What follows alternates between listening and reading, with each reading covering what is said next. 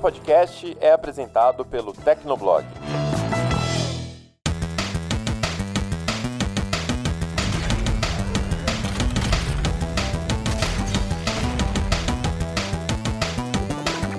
Fala galera, tá começando mais um Hit Kill, o podcast de games do Tecnoblog. Eu sou a Vivi Werneck, estou novamente na companhia do meu querido, amado Monker, Felipe Vinha. Olá pessoal, tudo bem? Sejam bem-vindos. Nossa, que voz sexy que ele tá hoje, gente. e hoje a gente tem a presença especial do Murilo Tunholi, também da equipe do Tecnoblog. Tudo bom, Murilo? E aí, Vivi, tudo bem? E muito prazer estar aqui no Hitkill. E é isso, galera. E antes da gente começar, eu gostaria de lembrar vocês que se vocês tiverem críticas, sugestões, recadinhos do coração, não deixa de mandar pra gente pelo e-mail hitkill@tecnoblog.net, marcando a gente nas redes sociais ou comentando no post que a gente vai deixar lá no Tecnoblog. E hoje a gente vai falar de quê? Do crescimento dos esportes aqui no Brasil. Finalmente a gente trouxe esse assunto pro Hitkill. Segura aí que o Hitkill já vai começar.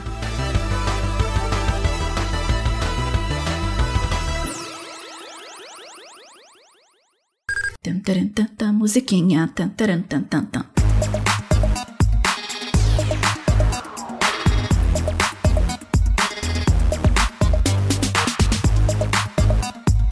E um pouco sobre os esportes, né? Assim, puxando aqui pro Brasil, no caso, porque né, é um fenômeno mundial, né? Então, senão a gente vai ficar aqui cinco horas só falando de esportes. Mas o interessante de observar isso aqui no Brasil é que é, talvez não muitos é, é, conheçam, mas assim, os esportes já existiam de certa forma aqui no Brasil há muito tempo, só que não necessariamente com esse nome, né? Bom, agora aquele momento maravilhoso de denunciar a idade, né? Eu não sei se o pessoal, aquela galera da época dos anos 90, me meados de anos 90, início dos anos 2000, que já participaram, já ouviram falar ou já se assistiram, né, aqueles maravilhosos campeonatos amadores que aconteciam às vezes em clubes locais, em algumas cidades, lan houses ou até em alguns é, é, eventos de games pequenos que aconteciam, que sempre tinha aquela salinha com monitores ou televisões e, e videogames e computadores e que o pessoal organizava um campeonato por ali, né? Mas aqui no Brasil, especialmente em relação às lan houses, foi a época que começou a se popularizar jogos que hoje hoje fazem parte do calendário dos esportes, né?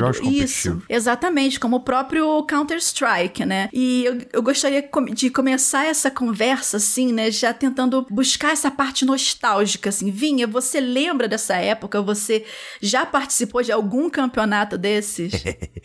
é, eu tenho uma história curiosa com Lan Houses, porque eu tive uma época na minha vida, na, no final da adolescência, ali, início da juventude, é que eu fiquei sem computador em casa. Meu computador deu problema e meus pais, eu não trabalhava ainda, meus pais não tinham dinheiro ainda para comprar outro. Né, ou consertar as peças, e as peças eram caras. Parece que a placa, a placa mãe do, do computador deu problema e tal, enfim. E aí eu, eu tive que frequentar lan houses para poder acessar a internet e ver meus e-mails. Então eu, eu, eu, nunca fui de jogar em lan house muito, é, em especial porque meus pais não deixavam, porque eles achavam que era um ambiente muito sinistro para eu frequentar. Meu bem, Mas... imagina para mim, como é, menina naquela é, época, como é que é, não era. É. Mas eu peguei uma, uma, uma, boa fase da galera jogando. Uma coisa que eu jogava muito em lan house era o World of Warcraft, quando o MMO já, né, quando ele já tinha sido lançado e, e nem tinha no Brasil ainda, eu pagava assinatura em dólar para jogar. Mas sempre quando eu ia em Lan House, eu via a galera louca no Counter-Strike. Tinha uma Lan House aqui do lado da minha casa. Literalmente do lado da minha casa. Onde eu moro hoje. Na época eu morava com meus pais. Mas é, tinha uma Lan House do lado. E era gritaria o dia inteiro. Era de manhã, de tarde, de noite. Aí tinha o, o famoso corujão, né? Que era quando as Lan Houses é, fechavam de noite, mas deixava a galera lá dentro até seis da manhã jogando. E eu acho sim que isso fomentou muito o esporte eletrônico no Brasil. E é uma coisa que, assim como o esporte eletrônico, eles também, a gente também é, aproveitou da, da Ásia, né? O conceito de Lan House ele é muito popular na Ásia, principalmente na Coreia do Sul, que foi um berço é, dos esportes. Né, lá tem os Cyber Café e tal. Inclusive, eu já fui em um lá na, na Coreia mesmo, é bem legal. Então, de certa forma, como, como aconteceu lá, aconteceu aqui também. E, enfim, hoje em dia, infelizmente, o conceito de Lan House já não é muito popular, porque né, o acesso a jogos e, internet, computador já é um pouco mais difundido, ainda que a gente é, não tenha boa parte da população com equipamento para jogar, mas a gente tem joguinho de celular, né? Free Fire e tal, qualquer um, qualquer celular roda e, etc. Mas é, Lan House é, é como a Vivi falou, foi o berço é, de vários joguinhos no Brasil de esportes que viraram em esportes, outros que não viraram, outros jogos que morreram, mas que fomentaram aí a, a competitividade entre a galera, né? A gente teve é, grandes nomes aí que a gente pode lembrar. Tem o Gunbound, né? Que era muito famoso aqui numa época. É um clássico. O, um clássico aí. Tinha um jogo de tiro chamado Duels também, que era muito famoso. Além do, do Counter-Strike, né? Obviamente. E jogos de estratégia. A gente não pode esquecer de jogos de estratégia, que são os pais do esporte eletrônico. E Murilo, aproveitando que você pegou o gancho aí, você, bom, você é novinho, né, gente? Eu e o, o Vinha e eu, a gente já é, vou falar veterano, que assim dói menos na dignidade. Mas o Murilo é, é, é mais novo e tal. Mas, e você chegou a pegar parte dessa vida de Lan House? Você chegou a, a jogar algum game competitivo dentro dessa, dessa, de, dessas Lan Houses ou participou de algum campeonato? Campeonato de games? Participar de campeonato eu não cheguei a participar, mas eu peguei a época das long houses, né? É, mas muito porque na minha época de infância e adolescência, assim, eu não tinha muito dinheiro para pagar a internet banda larga, nem ter um PC bom. E naquela época, um house por aqui onde eu moro, no Rio de Janeiro, era tipo uma hora, dois reais. Então, o que mais reunia a galera para jogar junto, eu acho que era isso, acessibilidade do preço bem baixo, né, para você jogar com o pessoal. E você tá ali, né, naquele mesmo ambiente e tal, com gente que também quer tá, tá jogando a mesma coisa que você. Então eu peguei muito, assim, jogava muito CS 1.6 com os amigos, é, e, ia na Lan House para jogar Ragnarok Online também na época, jogava muito MMO, e era legal porque a, a galera jogava junto, né, então a gente montava os grupos ali é, presencialmente, aí a gente é, combinava de caçar algum monstro específico, ou fazer alguma batalha e tal, e todo mundo tava ali se comunicando em, em tempo real ainda, ainda não tinha Discord, essas coisas, essas tecnologias de hoje. Então a essas gente usava tecnologias essas tecno de hoje. esses recursos muito, muito, muito avançados. Mas a gente fazia isso e se divertia pra caramba, né? O Vinha mesmo falou do Gunbound também, jogava muito Gunbound, é, muito World of Warcraft também. Acho que muitos dos jogos que eu descobri nessa época foram por causa das, das Lan Houses. Porque eu, eu não tinha dinheiro nem para comprar console, né? Videogame, e também não tinha para ter computador em casa. Então foram um, foi uma baita, um baita portão de entrada para mim. Puxando também uh, sobre o que o Vinha estava falando, né? Ele citou alguns jogos como o próprio Gunbound, é, outros jogos que eram famosos, né? Outros FPS que famosos em Lan Houses também, além do CS 1.6, uh, o Point in Black, teve o Crossfire, né? E outros games que vocês citaram também, né? Que eram fortes em Lan House, como o próprio Warcraft e StarCraft, mas eles não evoluíram tanto como esportes aqui no Brasil. Vocês acham que tem algum motivo em específico para isso? Por que os FPS aqui no Brasil eles foram, eles são mais populares nesse cenário competitivo do que jogos de estratégia? Olha, eu acho que eu tava pensando muito nisso também antes de vir gravar, né? Mas eu acho que é uma questão muito cultural nossa. É, assim, o, o Brasil ele tem todo o seu, o seu histórico com, com CS, né? A gente, o Brasil já joga CS profissionalmente há muito tempo. A gente histórico já tem times. histórico de atleta. É, a gente tem histórico de atleta de CS. E assim, é, RTS nunca foi forte por aqui. Eu acho que RTS é um jogo muito forte na Ásia, né? RTS e os jogos de estratégia, StarCraft, etc. São muito fortes na Ásia, tanto que StarCraft 2 na Coreia é, tipo, gigante. Era maior que Copa do Mundo, de vez em quando. Então, hoje, na Ásia, eles já perderam muito terreno também. Sim. Mas, mas a culpa principal é das empresas que produzem os jogos. Infelizmente, o RTS ele deixou de ser um, um, um gênero comercialmente atrativo, porque não cabe nele a exploração comercial. Isso eu digo no bom sentido, tá? Exploração. Exploração comercial que cabe em outros jogos, né? Tipo, MOBA, ou jogo de tiro, ou Battle Royale e tal. E no RTS é um pouco. Ainda não descobriram como encaixar essa, essa, esse estilo de monetização que a gente tem hoje, bem agressivo, né? E aí eu acho que o, o gênero do, do RTS perdeu bastante também na Ásia. Tanto que hoje em dia existem ainda torneios de StarCraft, existem torneios agora do Warcraft 3 Reforged que foi relançado, mas é muito pouco, é muito fraco e, enfim, isso nos outros países perdeu ainda mais força, né? No Brasil, por exemplo, você quase não ouve mais ninguém falar de StarCraft. A própria Blizzard, ela parou de atualizar o StarCraft 2 e dificilmente vai ter um StarCraft 3 aí durante algum tempo. Mas nessa época, na época de ouro dos computadores, aliás, até uma época é, anterior às Lan Houses, eu diria, lá nos anos 90, quando o PC Gaming ainda era uma parada meio underground, né? Que pouca gente tinha e pouca gente praticava no Brasil. Eu acho que o RTS era muito famoso até porque os principais jogos eram nesse estilo. A gente tinha Age of Empires, a gente tinha o próprio StarCraft, a gente tinha Warcraft. Que então... eu nunca entendi muito bem como, como, como jogar, apesar de jogar um pouco, mas eu achava sensacional assistir campeonatos de StarCraft. Eu achava aquilo sensacional. É, esse é um outro, esse é um outro problema, se eu puder adicionar rapidinho. Esse é outro problema de jogos assim, porque eles não são nada amigáveis para quem tá começando.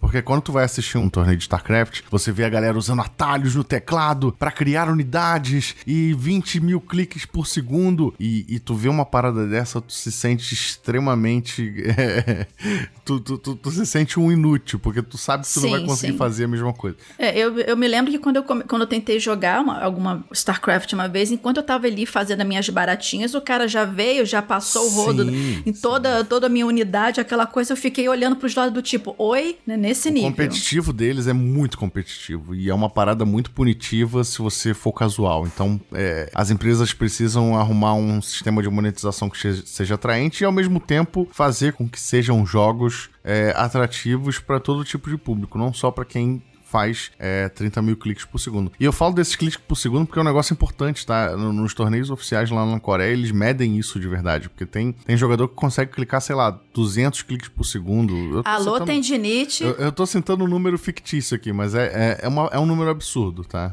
Pra, pra vocês terem noção. Mas assim, falando de MOBA agora, né? Porque, bom, teve a, a época de ouro das Lan Houses, os FPS continuam até hoje, mas apareceu é, é, um novo estilo de jogo na área, né? Mais um concorrente pela atenção que foi o MOBA, né? E ele começou, ele chegou aqui no Brasil primeiro com o Dota, né? Defen é, Defense of the Ancients, se eu não me engano. Alguém confirma aí para mim, por favor. É isso mesmo. Exatamente, né? E ele fez que era o, muito... o, Dota, né? O Dota 1 era uma modificação de Warcraft 3. Exatamente. E ele, Olha, e ele desculpa, chegou... desculpa, vão, vão me crucificar por isso. Modificação não, era um mapa. Um mapa, gente, sem cancelar o Vinha, por favor. é, e ele chegou fazendo muito sucesso aqui no Brasil, mas ele talvez não estava preparado para o carreta furacão que foi League of Legends quando chegou aqui e faz muito sucesso até hoje. E eu gostaria que vocês comentassem um pouquinho sobre essa rivalidade Dota Dota, LOL, eu sei que assim, é uma coisa, é, é, é um, uma linha tênue aqui entre é, é, é, é, um grupo e o outro, que tem uma galera que defende muito Dota até hoje, a galera que de, é, defende muito LoL, mas por que que vocês acham que de repente o pessoal do League of Legends conseguiu superar o Dota no sentido de audiência, vamos dizer assim, no, nos campeonatos? Cara, eu acho que é primeiro essa rivalidade do Dota versus League of Legends é muita polêmica, muita confusão, né? Porque é do nível de já rolar processo entre é, Riot Games, Valve Valve e Blizzard. Porque é aquilo, o Dota é um. É, o Dota 1 é um mapa do Warcraft 3. Então aí já rolou é, toda uma questão de licenciamento com a Valve e com a, e com a Blizzard. E o League of Legends é, usa muito do que o Dota criou, né? Como gênero MOBA, porque foi o primeiro. Então também tem ali uma competição entre Riot Games e Valve. Só que assim, o que o LoL fez para é, alcançar um público muito maior que o Dota no mundo inteiro é aquilo que o Vinha falou. O LoL é mais simples de você aprender e de você assistir. O Dota, o Dota 2 pelo menos, né? Eu já tentei jogar e eu sou um jogador de LoL há muito tempo. É, eu não, não consegui aprender direito, porque é um jogo complicado, os personagens não são tão simples assim. Não é fácil você, ah, quero comprar um item para me dar mais dano. No Dota não é tão direto ao ponto assim. Você tem itens que dão efeitos mais específicos, você tem um item que te deixa teletransportar pelo mapa, é um que faz uma outra coisa, e no LoL não é assim. No LoL é, ah, vou comprar uma espadinha porque ela vai me dar mais dano, e você realmente dá mais dano. Então é mais fácil da, da pessoa que tá pegando o jogo agora para aprender. Então é uma coisa mais de... Ele, o LoL, ele é mais acessível para novatos, vamos dizer assim. Então por isso que ele, ele chama mais atenção, ele é mais... Ele se tornou mais popular por conta disso. Isso, eu acho que, que seja isso. Ele é mais simples, e tem toda aquela questão também mais do visual do LoL, né? O, o Dota é um jogo mais sério e o LoL tem um visual mais, mais fantasia, de personagens carismáticos, tem um monte de skin. Os, os, jogadores de LoL adoram as skins, que no Dota já não tem tanto. O Murilo tá certíssimo. O... Por mais que muitos fãs batam pé por conta disso, é, Dota 2, que é o Dota atual, sempre foi muito menos amigável a novatos, tá? Não, não tô querendo dizer que um novato não pode baixar hoje e jogar. Pode, mas ele vai se frustrar muito né? Porque é um jogo muito hardcore, inclusive nos menus e opções que ele te oferece, ele não te ajuda em quase nada. E no LoL, é, o LoL já foi mais simples, tá? Hoje em dia ele tá um pouquinho complicado também. Colocaram alguns elementos aí colecionáveis e tal, que deixou a, a questão do jogo um pouquinho mais complicada, mas ainda assim é um jogo mais amigável de você absorver. E curiosamente, no dia que a gente tá gravando esse, esse podcast, saiu no, na Netflix o, o anime do Dota, né? E para aproveitar esse lançamento, né? Porque eu, eu, imagino que muita gente que não conhece Dota vai assistir e se interessar em jogar, a Valve tá lançando uma atualização pro Dota 2 para deixar o Dota 2 mais amigável. É justamente corrigindo uma das principais reclamações que todo mundo fala. É, criando assistentes para poder ajudar a, a, guiar os jogadores nos menus, ensinando o que, que é o que direitinho. E é uma coisa que nunca teve no Dota. E o Dota foi lançado em 2013, então já tem, sei lá, oito anos, né? A gente vai fazer oito anos agora em 2021. É muito tempo para você postergar uma atualização e não lançar uma atualização desse tipo. O Dota 2 já passou por renovações, né, para ficar mais amigável, mas ainda assim não chegou no nível do LoL. E o LoL sempre foi melhor nesse estilo, por isso também eu sempre joguei mais LoL. O Dota ele tem aquela, aquela questão, né? Ele foi inspirado no Warcraft, então ele tem muito elemento de RTS ainda. Sim, sim, sim. Tem muito elemento de RTS. Ele, ele mudou pouco. Até os personagens são muito próximos do que tinha no Warcraft, então é, é complicado. Bom, e como a gente falou, né, uh, aqui no Brasil, essa questão do, dos esportes é, se popularizou mais com as lan houses, apesar de que os campeonatos amadores de videogame sempre existiram né? É, bom, eu pelo menos na infância tinha, tinha sempre aquele, aquele vizinho mais rico que tinha o videogame e o joguinho da moda que juntava o, o pessoal e fazia um mini campeonato. Então, tipo, essas coisas sempre, sempre existiram. Mas, né, começou-se a profissionalizar esses campeonatos a partir da, da, das lan houses também, né? E os brasileiros começaram a, a ganhar nome, né, no, no cenário internacional dos campeonatos de, de esportes, vamos dizer assim assim, né? Que ainda, ainda não tinha o nome esporte, né? Criado, né? Mas nos campeonatos internacionais de, de, de videogame e, e jogos para computador, não só FPS, mas também jogos de RPG, como o Ragnarok Online, clássico Ragnarok, é, Grand Chase. Tiveram alguns outros também, gente, tipo é, campeonatos de, de Pokémon, se é algum outro que vocês lembram, fora do eixo FPS? O Brasil foi muito forte nos campeonatos de TCG, de Pokémon, né? O jogo de cartas. É, a gente já teve brasileiros campeões. Acho que em 2011 teve um, um garoto brasileiro que foi campeão do jogo, do, do jogo de cartas de Pokémon. É, e jogo de luta também os brasileiros têm uma, uma, uma, certa representatividade.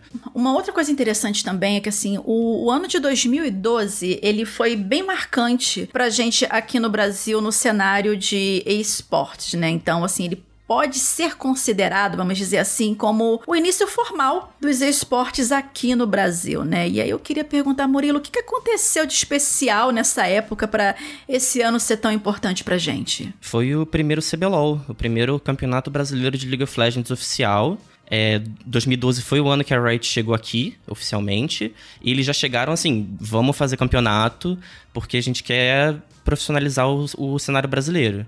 Aí eles fizeram, fizeram as, as, as seletivas, fizeram todo o campeonato é, formalzinho, né? E segue até hoje. Anualmente a gente tem dois splits do CBLOL, né? O primeiro split que é, assim, é um campeonato à parte. E o segundo split que decide o time brasileiro que vai disputar o Mundial depois no final do ano. E o Brasil já teve algum destaque significativo no cenário internacional de League of Legends? Não tanto assim. Tipo, desde 2014, o Brasil participa dos mundiais de LoL. Ele consegue passar, né, como um dos times que eles chamavam na época de wildcard, porque eles entravam, assim, você é, disputava o CBLOL, aí você vencia o CBLOL, você ia para um torneio à parte chamado Wildcard, que reunia os times de umas regiões menores. Então era Brasil, Rússia, é, Sudeste Asiático, as regiões que não tinham tanta expressão assim no, no LoL mundial. O Brasil é, ganhou vários wildcards e entrava no Mundial por esses campeonatos, só que quando chegava lá contra os times da América do Norte, Coreia, China, é, a gente nunca conseguiu avançar muito, né? A, a melhor campanha do Brasil no Mundial de LoL foi em 2015, com a Pen Gaming, que eles venceram dois, dois jogos na fase de grupos. É, não, não foi o suficiente para eles passarem para as fases eliminatórias, mas pelo menos ele, eles fizeram ali a melhor campanha, tanto do Brasil quanto de um time de wildcard. Então, nenhum desses times pequenos que entrou no Mundial já tinha vencido duas partidas contra esses times maiores. Os concorrentes, gente, eles estão fazendo alguma coisa? Porque assim, é, chegou a Riot em 2012 no Brasil, vamos fazer um campeonato, mas e os concorrentes? O pessoal da Valve fez alguma coisa com Counter-Strike, a Blizzard fez alguma coisa com StarCraft? É, Valve você pode esquecer.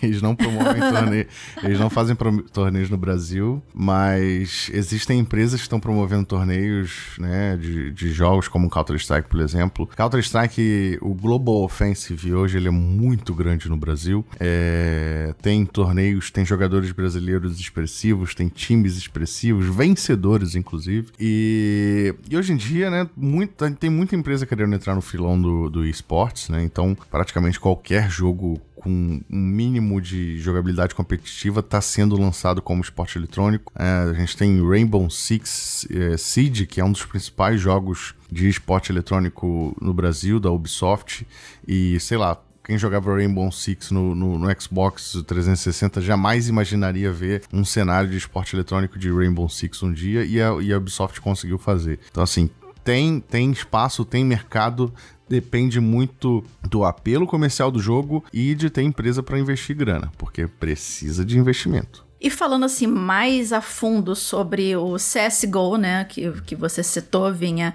é do, ao contrário do League of Legends, que apesar do Brasil de ser popular aqui, ter campeonatos, tem um campeonato aqui no Brasil, né, o CBLOL, mas o Brasil ele realmente tem bastante força tanto aqui no Brasil, tanto aqui no país, né, quanto no cenário internacional, com esse jogo, com o CSGO, né? E Murilo, quais são assim, quais são as principais é, equipes que, que, que você pode destacar que foram foram mais adiante nos campeonatos internacionais, que já venceram. E como é que funciona mais ou menos essas equipes do, do CSGO, né? Porque nem sempre elas são formadas só por brasileiros, né? Tem aquela coisa de você importar, vamos dizer assim, entre aspas, né? Importar algum jogador famoso de algum outro país também. Como é que isso funciona? Aqui no Brasil, o CSGO é muito forte. Então a gente tem tanto times muito fortes brasileiros, quanto times é, estrangeiros, né, americanos, europeus, que são formados só por atletas brasileiros. A organização ainda é, é no exterior, mas eles contratam só talentos daqui porque eles sabem que o pessoal joga bem. É, por exemplo, só que de time brasileiro, a gente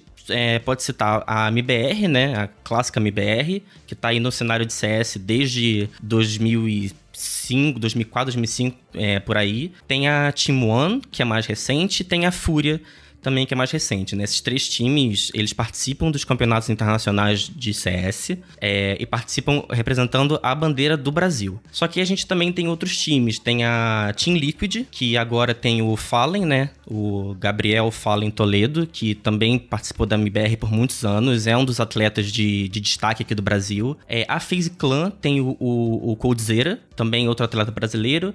E a Evil Genesis tem o Zeus como treinador hoje. Então esses três jogadores, eles estão tá, desde o início do cenário do CS. E eles seguem assim, só mudando de time, mas hoje já estão lá para os times da gringa, né? Vamos dizer assim. E como funciona esses campeonatos, mais ou menos? Porque a gente tem algum campeonato oficial de CSGO aqui no Brasil? Ou são empresas que organizam? Porque tem, por exemplo, a Pro League S3, que. E como é que funcionam esses calendários para em relação ao, ao, aos encontros internacionais, né? Aos campeonatos internacionais? Como é que acontecem essas eliminatórias aqui no, no, no Brasil? O CS, ele tem um. Como é que é o nome que dá? É um, um tour, né? É, um, é, uma liga, vamos dizer assim, que acontece o ano inteiro. E essa liga é dividida em, em, campeonatos menores. Tem dois campeonatos maiores, que é o IEM, que sempre Intel Extreme Masters, que sempre acontece no início do ano, e o, o ESL One, que acontece mais pro meio do ano, né? Esses dois campeonatos, as edições de 2021, ambos vão dar um milhão de dólares em prêmio. Então eles. eles pouca coisa, pouca suave. Coisa, né? um milhão Videogame não dá dinheiro, não imagina. É, e assim, fora que os campeonatos menores, entre aspas, e muito entre aspas, assim, porque eles não são menores, eles também dão, tipo, 750 mil. A, a ESL Pro League, que tá rolando agora, a Season 13, né, que você citou, tá dando 750 mil em prêmios, dólares, né, em prêmios. E é um campeonato grande, mas mesmo assim ainda não é campeonato final. Ainda não é o torneio, o maior torneio de todos. É, esses dois que eu citei, o Intel Extreme Masters e a ESL One, eles é, é, participam deles 24 times, né? É a maior, a maior quantidade de equipes no campeonato de, de esportes de CS. E eles sempre pegam os, melho os, os melhores, as melhores equipes, né? Essas melhores equipes são selecionadas nesses campeonatos menores. Aí é isso, tipo, tem. São vários torneios. Tem a Extreme Masters, tem a ESL, tem a, a DreamHack Masters, tem várias outras Extreme Masters pelo, pelo ano. E é mais. É, a, a, localização delas é mais decidida por quem está patrocinando o evento. A gente iria ter uma, uma edição aqui no Rio em 2020, mas aí veio a pandemia do coronavírus e tudo mais, e eles precisaram cancelar. Uhum. E foi feito tudo digital mesmo. Mas a gente ia receber aqui um campeonato de CS. E uma, uma coisa interessante, assim, é. Você já vê essas equipes formadas é, ganhando milhões em campeonatos, essas coisas, mas vocês acham que é, hoje em dia é mais fácil, é mais acessível você criar uma equipe para tentar competir de alguma forma, nem que seja em, em ligas de base para tentar alguma coisa, ou você tem que tentar ser, ou você tem que ser filiado a, a alguma outra liga ou a, a, afiliado a algum, alguma organização se você quiser ter seu próprio time de CSGO ou o próprio time de, de League of Legends aqui no Brasil. Vocês sabem me dizer como é que, como é que você pode pode, de repente, como amador, tipo, eu hoje, ah, beleza, eu sei jogar CSGO, eu quero criar uma equipe para mim e tentar é, é, pleitar um, um, uma vaga em alguma liga, por mais, por menor que ela seja. É possível ou eu tenho que passar por alguém? Uh, eu hum, acho que não é possível você criar uma liga assim fácil. O que os jogadores normalmente fazem é. É uma liga ou um time, no caso. É, criar um time para entrar em alguma liga. Sim. É, os times, eles são caros, né? Porque você, é, além de ter um time, você tem que pagar a franquia para entrar nos torneios, né? É que nem futebol. Você tem que comprar uma vaga para você poder participar de um, de um circuito competitivo. Era essa, para, essa palavra que eu queria. Então, o que, que os jogadores faz, fazem? Normalmente, eles jogam normalmente as ranqueadas, né? No, no próprio jogo, ficam no topo do ranking e esperam algum olheiro avistar eles e chamar: Ó, oh, você quer fazer um teste para um time e tal. Hum, entendi. É, ou eles começam a fazer stream, que hoje é, tá muito em alta, né? Começam a streamar as partidas, porque eles ganham é, é, a visibilidade que eles precisam. Aí vem um olheiro, por exemplo, um olheiro da Fúria, e fala: ah, você joga muito bem e tal, você quer tentar um teste para entrar na Fúria. E aí, se o cara jogar muito bem, ele entra e passa a participar do time da Fúria. Mas para você fazer um time do zero hoje, num, num jogo. Não que... é tão simples, né? É, em um jogo que já tá consolidado, não é tão simples. É fácil você fazer num jogo novo, por exemplo, num, num, num Free Fire, que você tem equipes, várias equipes, né? Várias guildas surgindo da, da noite pro dia, porque é um jogo novo. Então você ainda não tem aquelas regras uhum. de é, ter que pagar franquia, ter que é, fazer um monte de, de, de, burocracia. Isso é importante porque pode surgir essa dúvida no cara que, por exemplo, tá escutando o Hit Kill agora e que ele sabe que ele manda muito bem. O cara que eu digo é cara, assim, sem gênero, tá? Porque há, inclusive, campeonatos é, é, é, pra, é femininos de CSGO, né? Então, para você que de repente esteja ouvindo e que, caramba, eu, eu, eu gosto muito do jogo, eu sei jogar bastante, como é que eu posso, de repente, tentar uma forma de entrar em algum desses times ou participar de algum time novo? Então, é, é, é, fica aí a dica, né? Continua jogando bastante, se mantém nos, nos tentar se manter, né, bem na, nas ranqueadas e aí é contar com a sorte mesmo de alguém olhar para você e te chamar para fazer algum teste, né? Mas o, o, interessante é que assim, por mais que a gente já soubesse, né, a gente no caso, né, que, que lida com games diariamente, né, desse sucesso de, de desses jogos competitivos desde a época da Lan House, mas assim, da popularização massiva desses jogos aconteceram especialmente com o que o Murilo falou, né? Com os streamings, né? De alguns pro players que eles fazem, tanto pela Twitch, YouTube, Facebook, etc. Como também chamou a atenção de TVs, né? Sejam TVs abertas como canais fechados. E, é, inclusive, o CBLOL, ele foi o primeiro campeonato de esportes transmitido na TV brasileira pela Sport TV. Isso é extremamente importante, que também abriu espaço para uma imprensa de, de de uma imprensa de, de, de jogos é, especializada na cobertura desse, desse tipo de, de, de campeonato, né? Porque é, por mais que vocês possam achar que, ah, não, qualquer jornalista de games consegue cobrir é, esportes, tem há muitas aspas nisso, porque é um, um nicho dentro do nicho, né? Então é bem. é um pouco mais complexo, porque você tem que lidar com é, pessoas, né? Os próprios atletas e tal, né? E o, é, o Murilo, ele, ele, ele fala mais sobre esportes no Tecnoblog. O Felipe Vinha, ele também. Olha, eu falei o nome completo, inclusive, oh. ficou tão formal. Ai, gente, que chique, né? O Vinha, ele também tá por dentro desse cenário, né? E eu queria que vocês falassem pra gente como é que é trabalhar com esportes, né? Quais as principais diferenças do, do de trabalhar com jornalismo de esportes pros jogos tradicionais.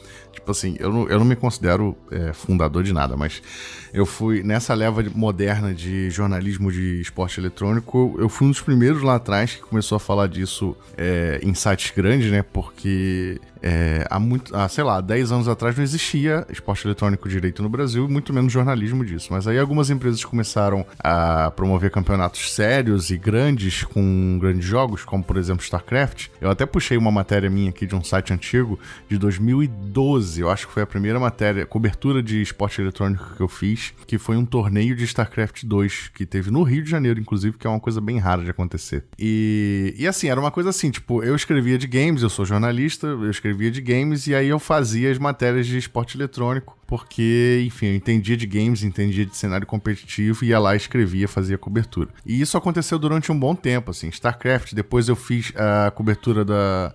Eu participei da primeira cobertura brasileira de, de Mundial, de final mundial de League of Legends, que foi em 2013 em Los Angeles. Eu fui com uma galera de imprensa pra lá. É, se eu não me engano, eu, co eu cobri as duas finais seguintes, né? A, a outra, a segunda eu não lembro de foi, mas a terceira foi na Coreia do Sul. E e, assim foi, né? Até que em algum momento do, do, do, desse, desse meio de imprensa foi formado é, um grupo realmente especializado em jornalismo de esporte eletrônico. Não tô falando que eu não consigo escrever, tanto que eu sei bastante coisa, eu tô aqui falando nesse podcast e tal, mas uma coisa que é muito interessante perceber é que a cobertura de esporte eletrônico, ela não é a cobertura de jogos. Né? Ela é uma cobertura bem diferente. Você precisa ter uma atenção especial, você precisa ter uma, uma atenção de, de alguém que é, vivencia isso todo dia, que acompanha de perto, porque são muitos jogadores, são muitos jogos, são muitas partidas partidas, são muitos torneios, são muitos detalhes de cada partida, então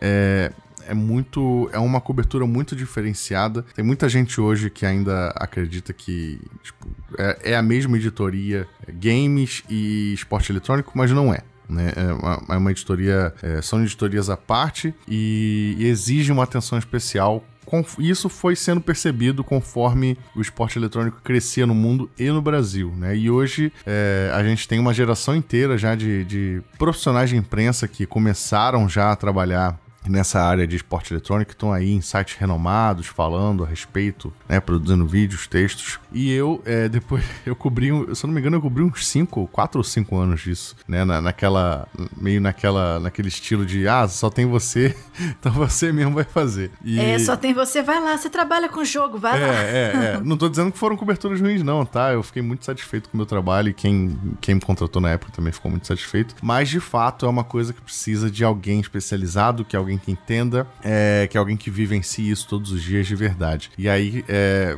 e aí foi nesse momento aí, depois de uns 4, 5 anos, que eu me afastei um pouco dessa área para me voltar mais para games, é, cobertura de games mesmo, né? E foram criadas equipes especializadas, até nesses outros sites que eu trabalhei, foram criadas equipes especializadas para é, falar de esportes, cobrir esportes, né? É, eu vejo que no, no, nos esportes é muito mais tende muito mais para o jornalismo esportivo do que para o jornalismo de games. Porque você procura contar muito mais história de atleta específico. É, como você mesmo falou, tem que ficar de olho nos jogos, nos placares, nos, é, nas colocações. Então, quem já está trabalhando com futebol, com outros outros tipos de esportes, acaba se dando melhor nos, nos esportes do que a galera que já cobria games antes. É, eu comecei também cobrindo só games e fui cobrir esportes depois, então eu senti aquela dificuldade de, caramba, eu falava de jogos, né, fazia review, é, escrevia notícia, e agora eu tô tendo que fazer entrevista com o cara que venceu o campeonato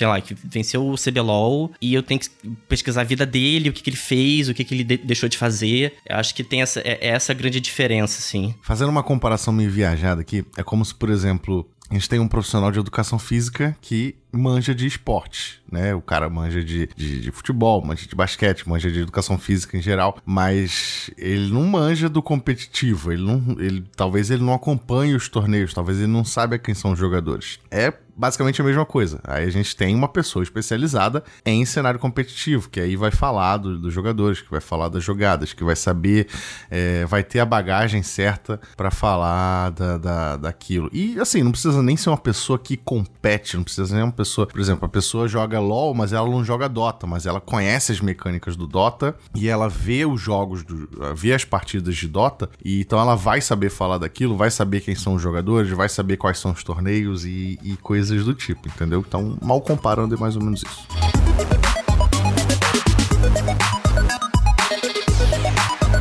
A gente falou por aqui também, né, sobre. até quando a gente estava falando sobre acessibilidade de alguns jogos. Acessibilidade no sentido de ser mais acessível a pessoas de baixa renda ou pessoas que não têm condições de montar um computador bom para poder jogar ou ter um videogame, mas que tem o quê? O seu celular na mão, que hoje quase todo mundo tem, né? Um celular, né? E. Que é um computador. Foi aí. Exatamente, né? Dependendo do celular, é melhor do que muito computador. Mas é, é o, o fato de estar com o celular na mão abriu, assim, uma, uma porta para vários outros jogos que tem essa, essa viés é, competitiva também, só que ali na palma da mão, né? E quem aproveitou, quem tem aproveitado muito bem é, é esse, essa plataforma, né? Essa nova, essa plataforma mobile, né? Essa plataforma é, é mobile, mobile, né? Como você preferir chamar, é o Free Fire, né? O, inclusive, tem, há brasileiros que se destacam nesse cenário do Free Fire, né? E, se eu não me engano, tem campeonatos já organizados aqui no Brasil e no exterior de Free Fire, com brasileiros participando. Conta um pouquinho sobre isso, Murilo. Free Fire aqui no Brasil é gigante, né? Já tá, a gente já tem stream de campeonato que pega aí mais de 300 mil espectadores simultâneos. Os times do Brasil são muito fortes, né? A gente teve é, a Liga Brasileira de Free Fire no dia 20 de março, a final, e que os dois times, os melhores times, né? A Fluxo e a Loud, é, eles se classificaram para o Mundial de Free Fire, que acontece em Singapura no, no dia 29 de maio, vai ser a final. E o, o, o, vencedor vai levar o título de campeão mundial de Free Fire. E o Brasil tá lá tendo dois representantes. Então isso é bem importante porque normalmente a gente só tem um. É, os, os campeonatos que a gente tem mais de um são de CS, né? Que já estão há muito mais tempo no, no cenário competitivo uhum. do que Free Fire. E essa questão que eu falei antes do Free Fire ele ser mais acessível pelo fato de ele estar tá ali no celular e ele é gratuito para jogar, ele se tornou acessível não só para para jogadores do, do meio urbano, vamos dizer assim, como ele tem ajudado a promover alguns campeonatos inusitados, até mesmo em aldeias indígenas, né? E quem é, pode falar melhor sobre isso foi o Vinha, que inclusive ele fez um especial que tá lá no Tecnoblog sobre isso. Conta aí pra gente, como é que foi?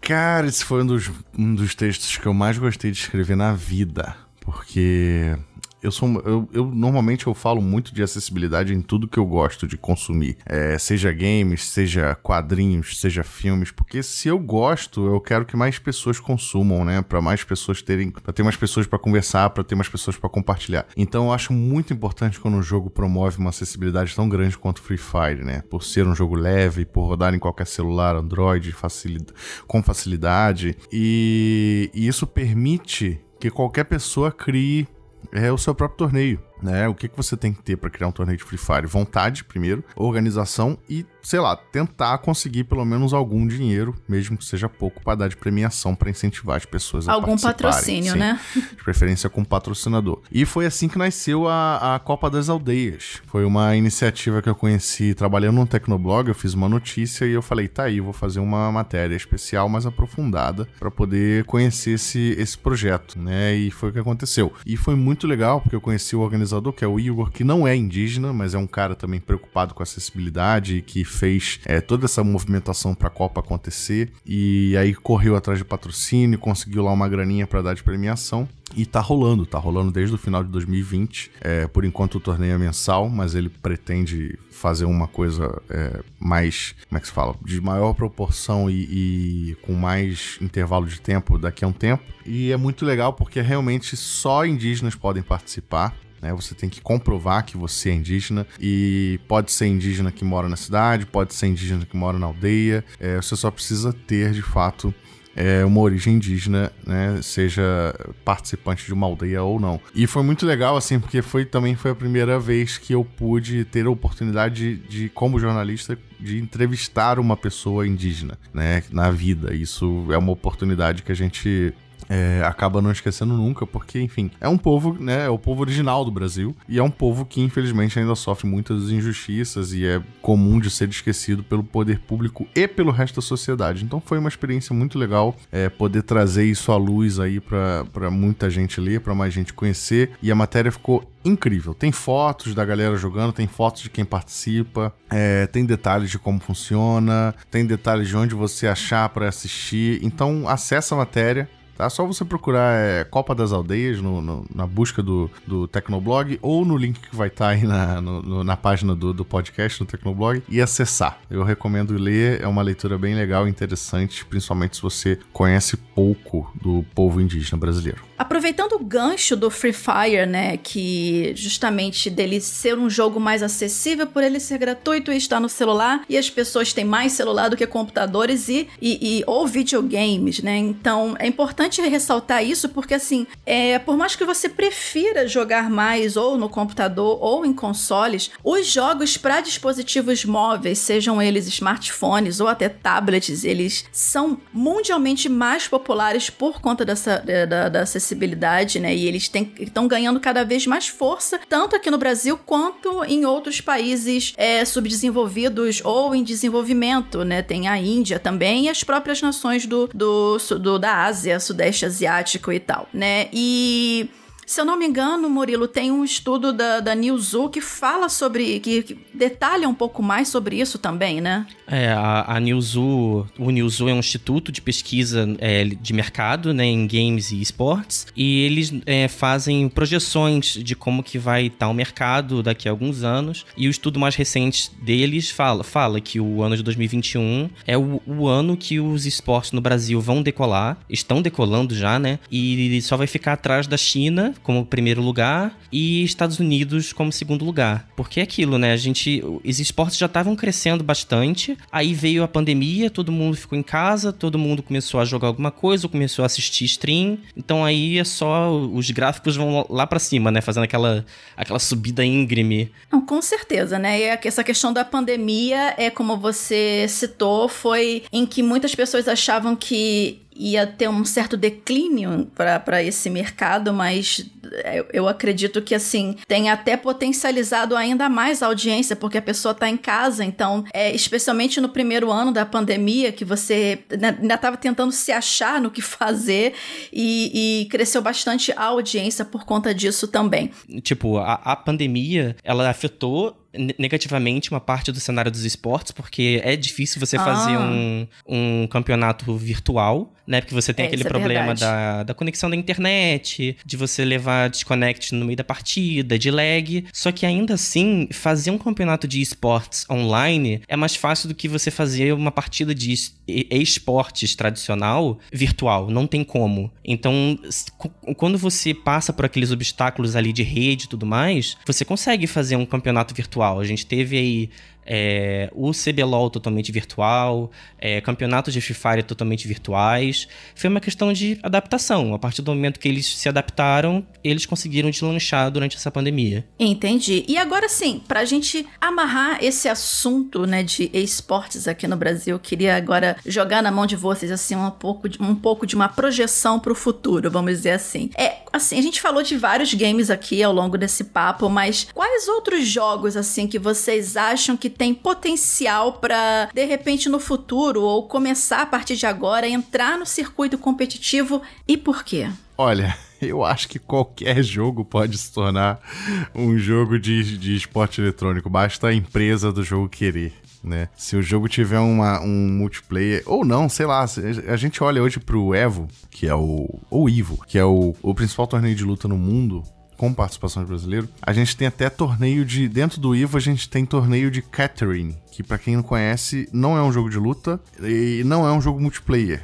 É um jogo, é um jogo de, de RPG, né? Sei lá, um gênero parecido com RPG. E que tem um sistema de, de puzzle, de, de quebra-cabeça que você resolve entre as fases. E tem torneio disso no Evo sabe? É, é uma coisa que, assim, qualquer jogo basta a, a empresa ou a, um grupo de pessoas querer para existir um torneio daquilo. É claro, pode ser um torneio oficial ou não, né? É questão de, de ter o suporte. Mas eu lembro que eu escrevi uma, uma matéria uma vez sobre Naruto Ultimate Ninja Storm, o 4 que é um jogo muito bom do, do Naruto. É, escrevi para um, uma revista de esportes né, do Brasil, que não existe mais, infelizmente, mas justamente divagando sobre isso. Esse jogo do Naruto de luta poderia ser um jogo de esporte eletrônico, poderia ser um jogo de, de campeonato, é, apesar de não ter mecânicas de jogos de luta tradicionais, tipo Street Fighter e, e Tekken, King of Fighters. E eu, e eu defendendo a tese de que poderia, porque é um jogo com competição, é um jogo com multiplayer, então basta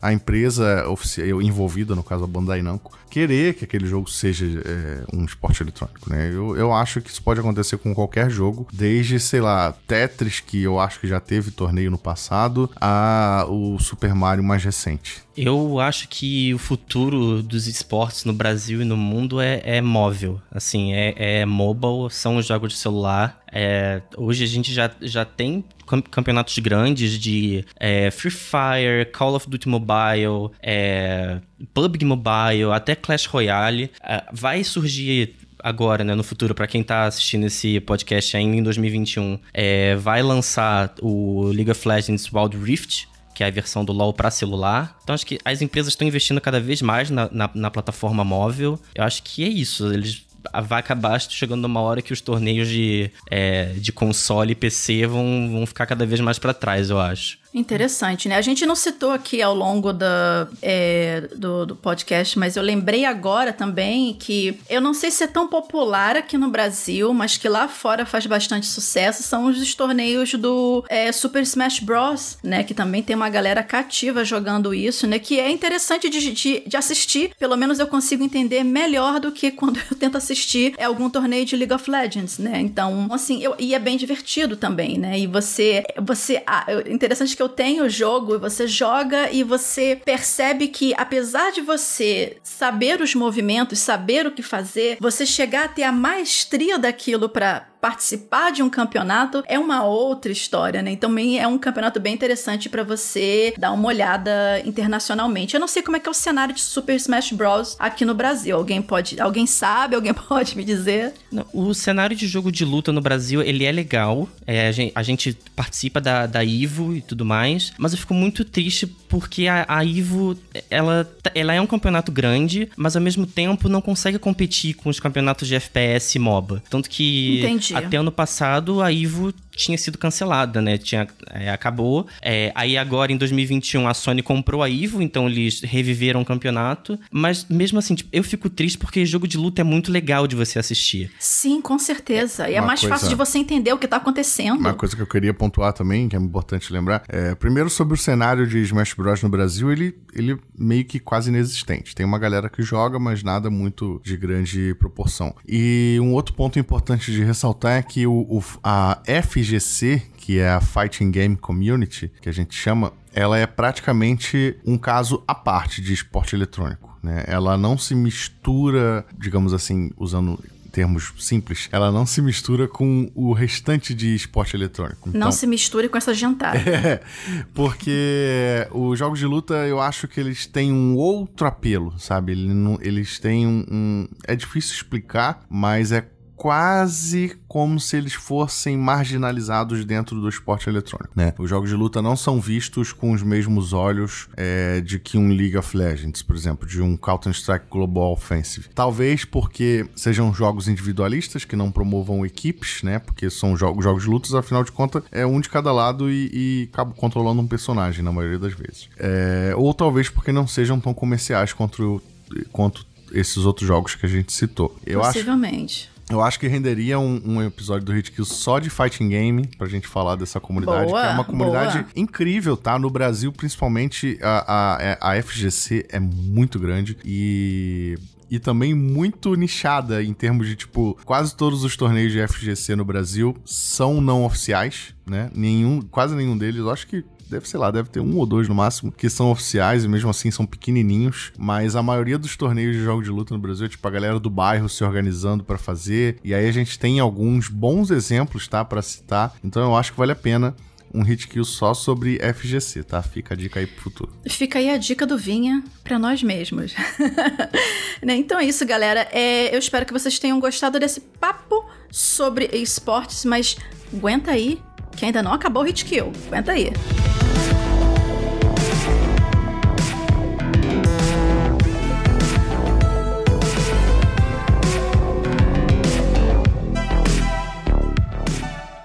Vamos ao nosso quadro de dicas de jogos, onde a gente tá sempre jogando coisas por aqui, né? Ou não, não apenas lançamentos, mas como jogos um pouco mais velhos, ou que de, repente tenha passado pelo radar de vocês, que a gente trouxe pra cá, assim, com, com os melhores momentos pra indicar pra vocês, pra caso vocês tenham interesse de jogar também. E a minha dica, extraordinariamente, é um lançamento, né? Que é o Monster Hunter Rise, que eu escrevi um vale a pena bem legal dele, focando mais em, game- em gameplay, que tá lá no Tecnoblog. É só você pesquisar pelo nome do jogo no campo de busca do Tecnoblog, que você vai ter lá completinho. Mas eu vou trazer um resuminho aqui pra vocês, né? É, o Monster Hunter Rise, pra quem não conhece, faz parte da franquia Monster Hunter da Capcom, que começou assim com muito sucesso, especialmente no Japão, né? Apesar de também fazer sucesso aqui no Brasil, mas ele realmente se popularizou mundialmente e aqui no Brasil também com o lançamento do Monster Hunter World, que depois ganhou a expansão Iceborne. E o curioso é que foi a partir daí que eu comecei a jogar também o Monster Hunter e me apaixonei. Eu tenho mais de 900 horas no World. Vida pra quê, né? Na- no meu corpo, pra quê? E é, eu recebi da Capcom aqui pro, pro Monster Hunter Rise. Fiz a, a análise pro Tecnoblog. E assim, se você jogou o Monster Hunter World, você assim tem já 90% de certeza de que vai gostar do Rise. Ele é muito gostoso de jogar. O gameplay, ele é basicamente. Os controles são os mesmos do Monster Hunter World. E ele refina muito do que deu certo no World, né? Então, algumas coisas que você. Se você começar a jogar o Rise hoje, você vai perceber que, caramba, isso tinha no World, só que agora tá mais enxuto, tá mais claro, né? Os menus, o menu é, é menu radial, é como começar as, as, as quests, né? Inclusive, os loads, eles estão incrivelmente mais rápidos. Isso no próprio Nintendo Switch, porque o loading, no, pelo menos no, no, PS4, quando eu joguei, o, o World era assim, dava tempo de você pedir uma pizza, comer a pizza, voltar, ainda tava carregando a sua missão. Isso quando não caiu o servidor. Era um desespero. No Rise isso foi bem mais otimizado. Tem é, monstros, tem alguns monstros novos que eu não vou falar quais são, por, pra não dar spoiler para vocês, mas tem alguns monstros do World que voltaram. E ele tem algumas coisas do, game, do gameplay clássico também, né? Antes do World. Então, se você jogou a franquia antes do World, você vai notar algumas semelhanças também. E ele é bem divertido. Você vai, você pode ter mais detalhes sobre isso no texto que eu falei para vocês, que tá lá no Tecnoblog. Mas tá aí a minha dica, super recomendado jogar Monster Hunter Rise. Minha dica, minha dica é pro Switch também. Para quem tem Switch aí quer jogar um joguinho antigo, é, lançou recentemente o Neo Geo Pocket Color Selection Volume 1, que tem um nome grande, mas é uma compilação de do Neo Geo Pocket Color, que é um portátil que eu acho que nunca foi lançado no Brasil, então ele não é muito famoso por aqui, mas ele é basicamente uma versão, ele traz versões portáteis dos jogos da SNK. Então se você gosta de The King of Fighters, Samurai Shodown, é, Metal Slug, até SNK vs Capcom tem nessa compilação. E é muito interessante porque, enfim, o Switch também é um portátil, então acaba jogando no modo portátil é bem, é bem divertido, bem curioso. É, dá para você simular, se você quiser, os jogos em cor, se você quiser os jogos em preto e branco. Dá para você botar a carcaça do videogame na tela se você não conhecia o Neo Geo Pocket. É, infelizmente não é, um, não é um portátil que é muito famoso por aqui, como eu falei, mas é, teve jogos bem interessantes, jogos bem legais e e, o mais interessante dessa coletânea é que dá para jogar multiplayer. Porque o Switch, né, ele tem aqueles dois. É, os controles, um, um, do lado, um de cada lado, né? Então o jogo ele, ele divide a tela como se. Imagina o Switch em pé. Imagina o Switch em pé? Então é como se cada parte da tela fosse uma tela para um jogador e os dois jogadores ficam segurando o Switch. Cada, cada jogador segura uma ponta do Switch e joga com como se fosse um mini fliperama. É genial a parada, é muito inteligente, muito, muito curioso e é uma coisa que eu vi ser pouco explorada explorada no Switch, mas está sendo explorada nessa coletânea.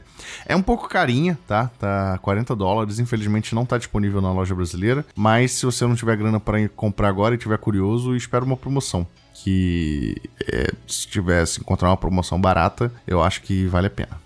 A minha recomendação para esse hit kill vai ser o Nioh 2. É um RPG de ação que pega, é, pega muito ali da jogabilidade dos Dark Souls da vida, só que com muito mais profundidade de RPG, vamos dizer assim. Porque você tem, além daquele combate rápido em ação, que você tem que derrotar os inimigos e rolar, e você vai morrer muitas vezes e muitas vezes e passar estresse, é, você tem todo um sistema de equipamentos customizáveis, de é, posturas de batalha. É, é um, o, combate é mais dinâmico que Dark Souls, eu acho. E é um jogo que o enredo me cativa muito porque fala muito sobre o período das guerras do Japão, né? O, o, o período Sengoku em que todo mundo do Japão lutava entre si por, por território. Ele junta muito esse período político do Japão com a mitologia da, da, da região, com os yokais, os demônios. E você é um, um, um guerreiro, um, um samurai que tá ali e precisa derrotar tanto esses yokais quanto lutar contra os, os possíveis conquistadores que querem dominar as, as terras do, do Japão. Durante o jogo você encontra várias figuras é, famosas né, da história, como o próprio, o próprio Nobunaga, o maior conquistador do, do Japão nessa época. E é um, um, um, jogo completo, assim, tanto em questão de jogabilidade quanto em questão de enredo. Para mim é, um, é uma das recomendações mais, mais fáceis que eu, que eu tenho para fazer. Ele tá disponível no, nos consoles PlayStation, PS4 e PS5, e no PC também. É, no PS4 e no PS5 ele entra em promoção de vez em quando, então é bem legal prestar atenção quando é, entrar uma promoção de, de jogo oriental que ele sempre tá no meio. E no PC ele tá no Steam, então também sempre que rolar uma promoção no Steam ele entra. É, o jogo não tá disponível no Xbox, infelizmente, porque é exclusivo do PlayStation. Ele sofre pro PC por um acordo entre a Koei e a Sony. E só para lembrar, gente, tem review do Neo 2 lá no Tecnoblog também, é só lá pesquisar. Eu sofri muito na época, mas consegui fazer o review. Yes.